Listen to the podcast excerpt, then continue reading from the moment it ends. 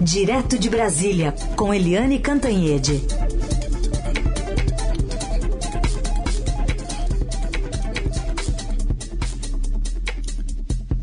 Oi, Eliane, bom dia. Bom dia, Heisen, bom dia, ouvintes.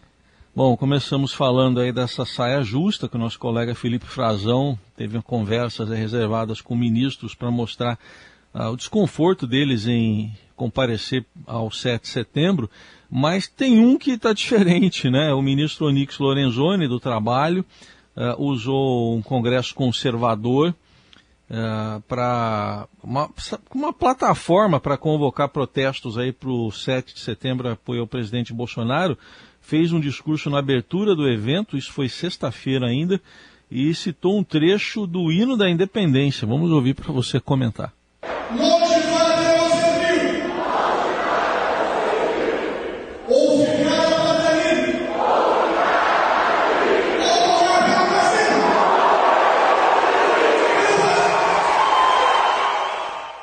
Tá, Eliane, da independência que é tão bonito, né? Tem todo um contexto, mas eh, o que, que você achou dessa convocação dele aí, usando o hino da independência? E o que, que você diz também dessa incerteza aí, dessa insegurança desses ministros que foram ouvidos pelo Frazão? Pois é, o Felipe Frazão é, saiu a carta dos ministros para saber quem vai e quem não vai. Imagina a saia justa, né, Heisen? Imagina a saia justa, porque é um, ele, o presidente da República cancelou a parada militar, né? Aquela coisa toda que a população gostava tanto, né? De ver a parada militar, o desfile, ver as manobras dos aviões da FAB, aquela coisa tão bonita, saudação à pátria, né? Crianças de bandeirinha. Tudo isso virou, em vez de saudação à pátria, saudação ao Jair, né? Ao mito é, é de uma tristeza sem fim. E o presidente Bolsonaro botou uh, os ministros numa saia justa, porque ele já convocou numa live os ministros, agora convocou os ministros novamente nessa reunião aí da, é, sei lá, direita conservadora, é um troço assim que é, é ainda meio, meio esquisito, que é organizado pelo Eduardo Bolsonaro, filho que é deputado federal. Mas o fato é que os ministros estão tentando arranjar pretexto para sair, né? Por exemplo, o presidente do Banco Central, segundo o nosso Frazão, uh, disse que já tinha, que esse tipo de manifestação política não tem nada a ver com o Banco Central e que ele já tinha compromissos com a família. Auxiliares do ministro Paulo Guedes já apostaram que ele não vai comparecer, porque não tem perfil para esse tipo de ato. O João Roma, João Roma, que é da cidadania e é político, já tinha planos para o feriado no interior da família, com, enfim, uh, lá na Bahia, enfim, esse também não vai. O Marcelo Queiroga, que é da saúde, disse que vai, que está na Itália. Está na Itália, tem reunião com ministros da saúde do G20 e que só volta quarta-feira. Agora, é, falta definir os militares. O general Braga Neto, que é o ministro da Defesa, disse à reportagem que não havia decidido se iria ou não. Até ontem ele não estava decidido ou não. E aí há a informação de que os comandantes militares irão. Exército, Marinha e Aeronáutica. Imagina que situação, né?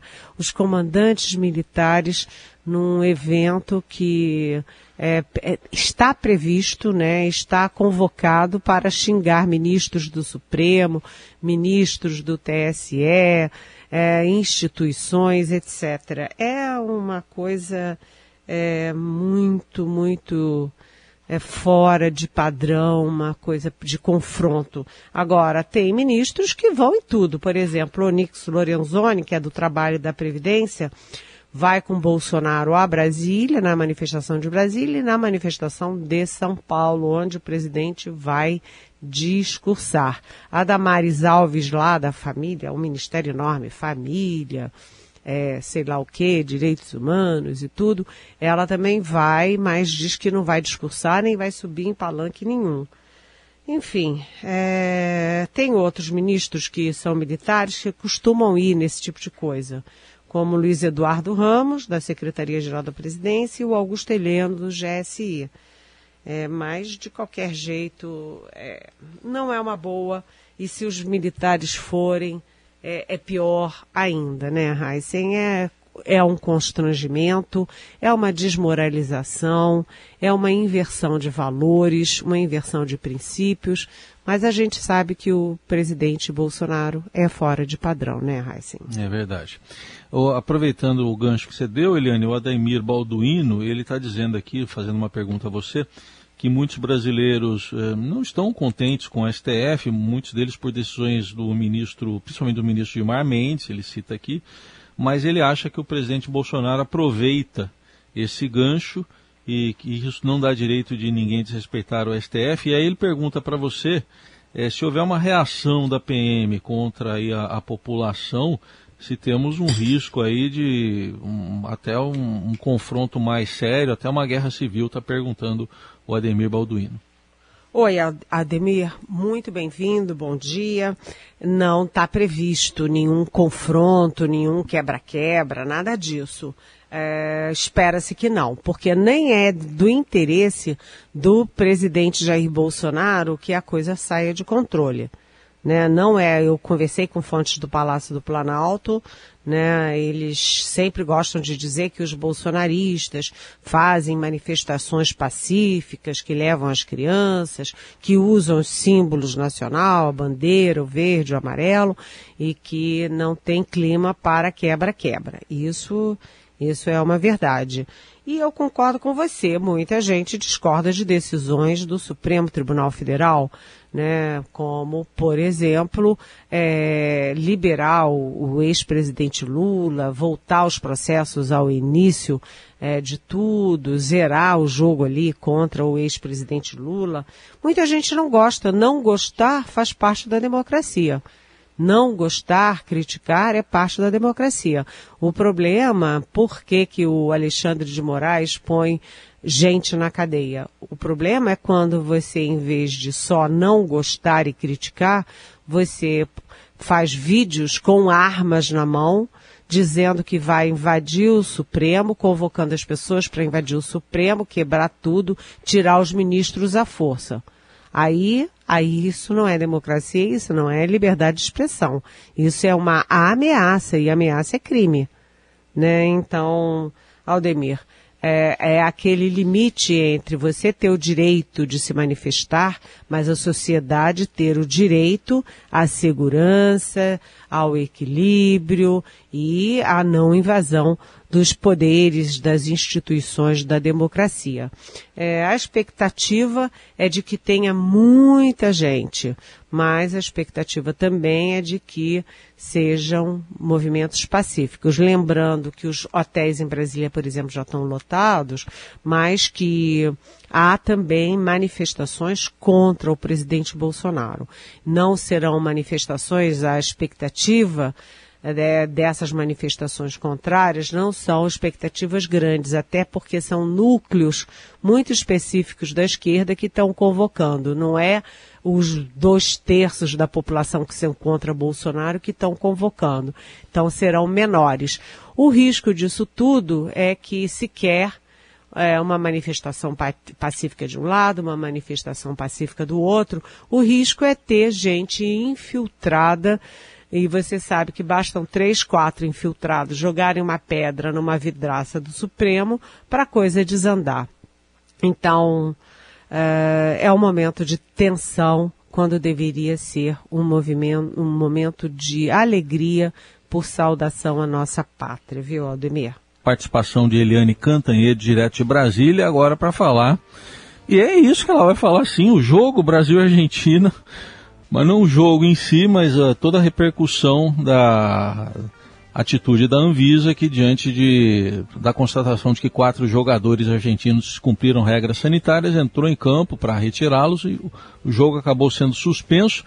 E tem outro esporte nacional, né, Eliane, que é o tirar casquinha do, do futebol. Eu já estou vendo aqui manifestações no Twitter de gente da oposição e do governo, até os filhos do presidente Bolsonaro comentando esse assunto no Twitter. E eles comentam o quê? Eles são a favor, contra, é. ou comentam o que os filhos O, o Flávio Bolsonaro dizendo que foi malandragem dos argentinos, que estava certa a Anvisa. Já o, o Eduardo Bolsonaro, ele ele retuitou uma, acho que uma seguidora dele de criticando o Galvão Bueno, dizendo que estava culpando o governo. Bom, o Galvão Bueno é aquela coisa, no, no início da partida eu não estava vendo, mas ele estava narrando algo que estava acontecendo, não sabia ainda o que estava acontecendo, né, Helene? Depois é que se soube o que, que efetivamente aconteceu. Olha, aqui em casa foi uma confusão, saiu todo mundo correndo, barata tonta, Ih, suspenderam o jogo tal.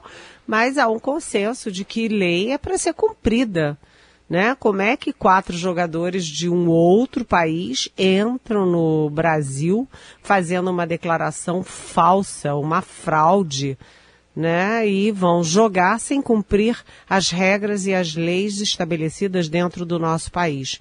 Peraí, isso aqui não é uma casa da mãe Joana, não é? é enfim, é, não não dá para não dá para ser assim. Né? Se tem regra, tem regra. Os, os jogadores, para entrar no Brasil, é, se tivessem passado por quatro países, vamos ver se eu me lembro de cabeça, que África do Sul, Índia, Irlanda do Norte e... A Inglaterra mesmo. Inglaterra, Inglaterra, mesmo, a própria Inglaterra, que é de a onde, principal de onde eles nessa vieram, história. Né? Pois é, que vieram. é a principal nessa história. Mas, enfim, é, que se eles é, tivessem passado por um desses quatro países, eles teriam que fazer a quarentena de 14 dias, que aliás é o que é exigido para quem veio, passou pelo Brasil para entrar em outros países também. Né? O brasileiro, se quiser entrar nos Estados Unidos, tem que ficar um tempo em outro país, no México, sei lá onde, para poder entrar lá. Então, e a gente tem que respeitar. Porque se a gente não respeitar, a gente está sendo uh, alvo, inclusive, de deportação. Então, a Anvisa, a nossa Anvisa, a nossa agência de vigilância sanitária, foi bem vigilante mesmo. E foi lá e disse, olha, está fraudado, eles não fizeram a quarentena, eles fizeram uma declaração fraudulenta, portanto está encerrado o jogo. Pronto. Então, acho que foi uma indelicadeza, uma grosseria da Argentina com o Brasil, e o Brasil defendeu o seu direito e sua lei e, e a, a, saúde dos brasileiros. Portanto, acho que a Anvisa agiu corretamente. Neste caso, eu concordo com o senador Flávio Bolsonaro. Muito bem. Uh, eu vi também que o senador Randolph, pelo Twitter, disse que quer, vai fazer um requerimento, né, Eliane, para saber da CBF, porque a Anvisa está alegando aí que sábado fizeram uma reunião e avisaram, ó, esses quatro aqui não podem. E aí ele quer saber se houve algum acordo, algum arranjo ali para não acontecer nada. Enfim, vamos ver. Vai virar assunto de CPI Brasil e Argentina, viu, Eliane? Pois é, além disso, tem uma CPI na Câmara é, que vai intimar a CBF para dar explicações, exatamente para saber se a CBF participou desse conluio. É, o fato é que nós brasileiros ficamos privados de um jogaço, né? Porque a Argentina foi irresponsável, né? Muito bem. Bom, outro assunto para a gente tratar é a própria CPI da Covid. Essa semana tem o feriado de 7 de setembro, então não tem depoimento, mas uh, os trabalhos continuam de olho nos lobistas, né, Helene? Olha, é... vai ser quente. Essa semana a expectativa é de que não tenha uh, depoimento nenhum. Eles todos foram para os seus estados. O senador Renan Calheiros, com quem eu conversei sexta-feira, vai se debruçar sobre o relatório final, porque é uma responsabilidade enorme. O relatório está enorme, é, tem muitos nomes, muitos valores, muitas siglas, muita informação, cruzamento de informação. Então vai ser um trabalho de bastidores. Mas, como você disse, o foco são os lobistas. Então, eles estão colhendo mais informações para ouvir na próxima semana lobistas que são muito importantes para a investigação.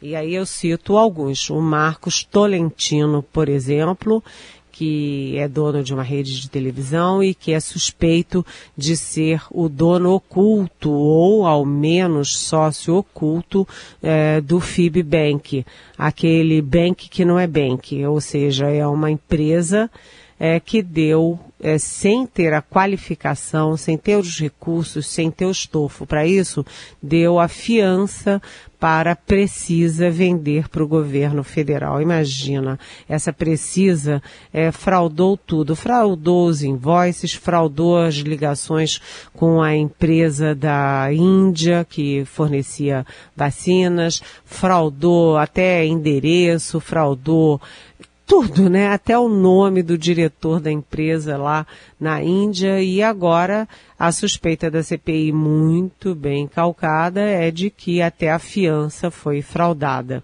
Então, Marcos Tolentina aí na mira. Também uh, na semana que vem está previsto o Marconi Albernaz Faria aquele que conheceu um outro lobista, o José Ricardo, na casa da advogada do presidente Jair Bolsonaro. Essas coisas de capital da República em Brasília e no mundo, né?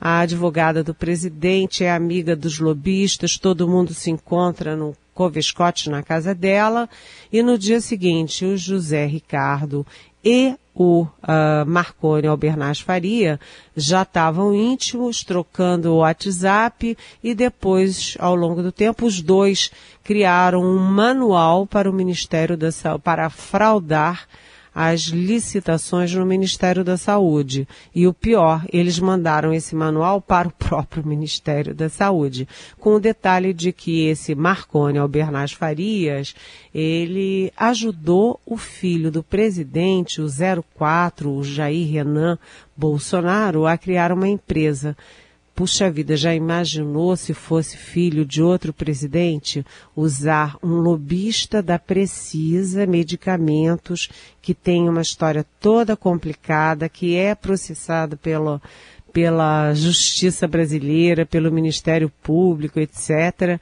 usar o filho do presidente usar esse cidabrão para abrir uma empresa. É danado, viu? Agora, o senador Randolph Rodrigues, com quem eu também conversei, ele é vice-presidente da CPI, ele quer é, convidar, quer que já seja na semana que vem, o depoimento da Karina Cufa, que vem a ser a advogada do presidente que faz festinhas para lobistas na casa dela. Então, mais uma. E, hum, além deles, tem também um outro, uma outra figura interessante que é o Trento. Eu sempre me confundo com esse nome, mas o Marcelo Trento, que é também lobista e que, segundo o COAF, segundo o documento oficial da COAF para o, a CPI, ele, nesse período de venda de medicamentos para lá e para cá, ele movimentava 6 milhões de reais por mês, sem mostrar de onde vinha essa grana toda. Eu vou repetir, 6 milhões de reais por mês. É. Então, é, o foco está nos lobistas, Heisen. Muito bem, aproveitar que tem uma pergunta aqui da ouvinte Mariá para você sobre a CPI. Vamos ouvir. Ah, sim. Poderia perguntar, caso do relatório da CPI detalhar eh, medidas de responsabilidade do presidente e tudo mais, como é que ela entende que isso vai ocorrer? Vai haver um, um deferimento por parte do, da, da PGR e aí sim podemos ter repercussões? Ou isso tudo pode correr o risco de dar em água, ou no caso da providência do, do, do procurador-geral não acontecer, os subprocuradores poderiam, por exemplo, tomar a, a frente e, e, colocar isso para se efetivar? Sou Maria. Aí, Oi, Maria. Bom dia, bem-vinda como sempre. É, sim, quando acaba a CPI, o relatório final vai, se envolve o, o nome do presidente da República e vai envolver, isso é, é 100% garantido, o relatório vai envolver o nome do presidente da República, isso vai para PGR, Procuradoria Geral da República. E aí depende do, principalmente do procurador-geral encaminhar ou não. A gente lembra que no governo Temer, por exemplo, o pro, então procurador-geral Rodrigo Janot encaminhou uma denúncia contra o presidente para o Supremo e o Supremo consultou a, consultou a Câmara que rejeitou a denúncia feita pela PGR. Então, esse é o processo. A expectativa é de que o Rodrigo, uh, o Rodrigo Janot, o Augusto Aras, que é o novo, atual procurador-geral, não encaminhe. Mas eh, o Aras, depois de reconquistar aí, um, ficar, né, conquistar mais dois anos na PGR, ele tem dado ali alguns sinais de que daqui para frente será tudo diferente.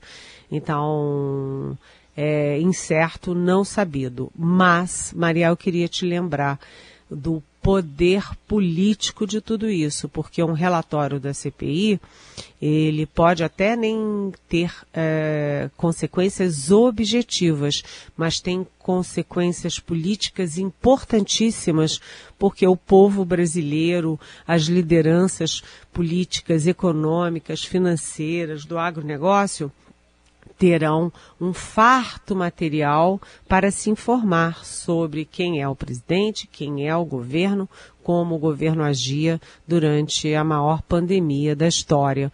Portanto, há, há o efeito é, jurídico, efeito policial, mas há também, não desconsidere isso, o poder do efeito político, o efeito de informação ao povo brasileiro. Maria. Muito bem, tá aí. Eliane Cantanhete também respondendo perguntas dos nossos ouvintes. Obrigado, Eliane. Boa semana. Boa semana. Beijão.